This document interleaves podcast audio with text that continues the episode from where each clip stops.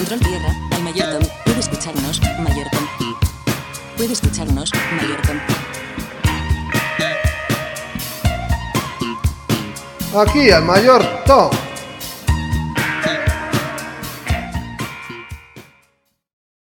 Lo que escuches en este episodio puede salvar tu vida.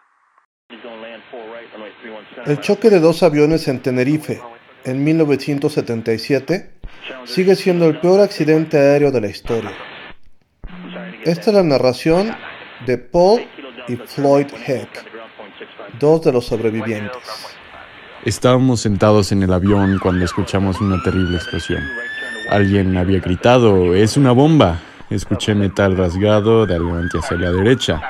Me volví hacia mi esposa y le grité, cariño, quítate el cinturón de seguridad, vamos. Nuestros asientos estaban detrás del ala y cuando miré a la izquierda vi una apertura y salimos gateando por el ala. Pensé que Floyd todavía estaba detrás de mí y tropecé hasta el final de la punta del ala. En ese momento mi mayor miedo era caer en los motores a reacción que todavía estaban encendidos. Cuando vi el salto de 5 metros debajo de mí, miré hacia atrás y Floyd se había ido. Salté. Estaba gravemente herido, pero aún podía moverme. Mi espalda estaba torcida, mi cabeza abierta. Me arrastré furiosamente. Entonces escuché la explosión. Paul Heck recordó cómo inmediatamente después del impacto se volvió y buscó a sus amigos Loren y Cal. En el momento del accidente era el infierno en la tierra. Luego entré en una especie de mundo silencioso. Aturdida y congelada me quedé en mi asiento y pensé, hasta aquí llegué. Estaba congelada por la conmoción. Entonces escuché a mi esposo ordenar, Floyd, vamos, vamos. Obedecí instantáneamente y lo seguí hasta el ala. Paul empujó una columna de fuego a un lado, quemándose severamente las manos, y se arrastró delante de mí, hasta el final del ala inclinada hacia arriba.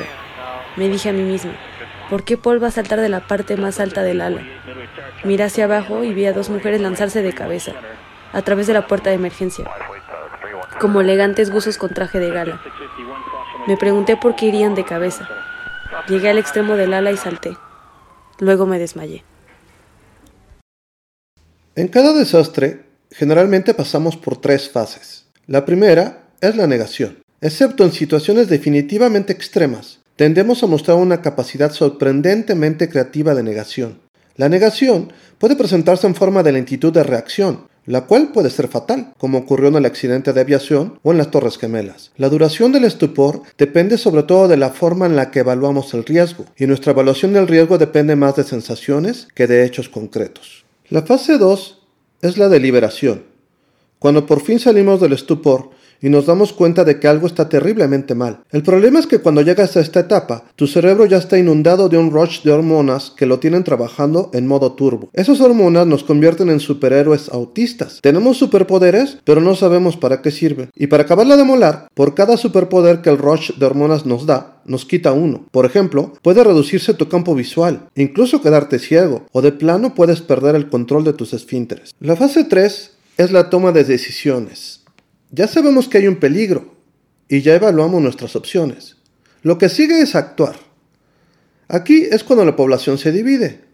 Muchos, si no es que la mayoría, se apaga. Otros entran en pánico. Otros intentan salir de la situación y algunas veces aparece el héroe que intenta salvar a todos. Al principio del episodio te dije que puedes salvar tu vida y de los que te rodean. El secreto para salvarte es sencillo. Sé de las personas que intentan salir de la situación. No tienes que ser el héroe. Y entrar en pánico, obvio, no te va a ayudar. Pero definitivamente no quieres ser la persona que se queda sentada tranquilamente esperando a que todo se solucione. Te lo repito, no quieres ser la persona que se queda sentada tranquilamente esperando a que todo se solucione. ¿Y por qué te lo estoy repitiendo? Porque la ciencia ha demostrado que en situaciones de riesgo tiendes a tratar de bajar tu ansiedad haciéndote pensar que todo está bien. En los atentados de las Torres Gemelas, muchos sobrevivientes narran cómo sus compañeros comenzaron a poner en orden su escritorio, a recoger tranquilamente sus computadoras e incluso a contestar correos electrónicos, en lugar de salir corriendo buscando una escalera.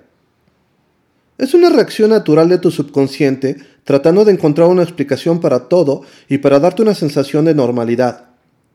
Es una reacción que viene incluida en el software de tu cerebro y que te puede traicionar cuando menos lo esperas. ¿Qué podemos hacer para sobrevivir a un desastre? 1. De ser posible, participa en simulacros realistas. Es difícil, porque no podemos tener simulacros para todo tipo de desastre, pero si por tu ocupación o por la zona en la que vives hay simulacros, aprovechalos. 2. Está consciente de tu tendencia a normalizar y lucha contra ella. 3. No pienses en recoger nada, ni siquiera tu anillo de matrimonio. Busca la salida inmediatamente y lucha por salvarte. 4. Si ves a personas congeladas o que comienzan a recoger sus pertenencias o se ponen a realizar tareas rutinarias, sácalas de su estupor dándoles órdenes directas. No vas a decir, amigos, ¿no creen que debemos salir? Les vas a ordenar gritándole como sargento mal pagado. Juan, deja todo y sal ahora mismo.